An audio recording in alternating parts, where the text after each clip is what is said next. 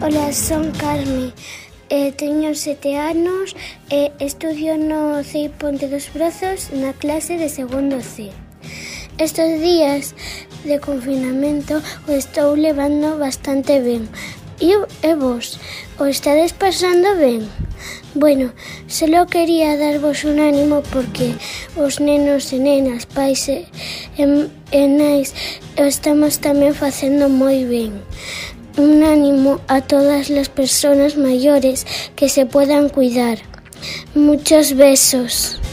Chámome Alex e teño oito anos, curso segundo C, colexo Ponto dos Brozos, vivo en Barrañán, estou no pasando pasar moi ben con meus pais.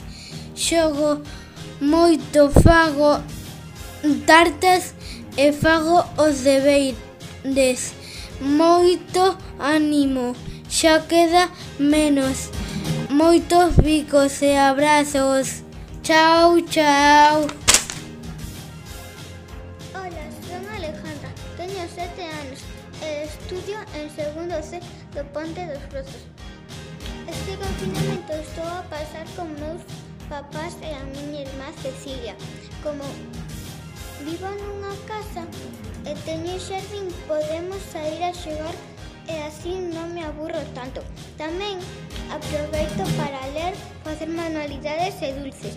Voto moito de menos os meus avós, tíos e amigos, pero pronto espero poder veros. Moitos ricos e moito ánimo. Chao. Muchos besos.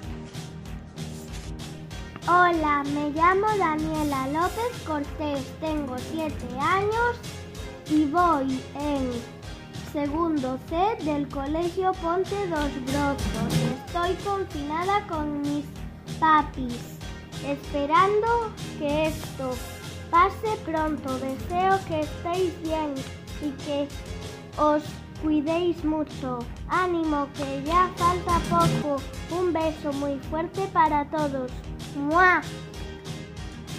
Ola, son Antía García, teño sete anos e vou en segundo C do Ponte dos Brozos. Estou na miña casa pasando o confinamento con meus pais. A verdade é que os días pasan ben rápido. Por las mañáns fago deberes e despois xogo, fago manualidades e moitas cousas máis.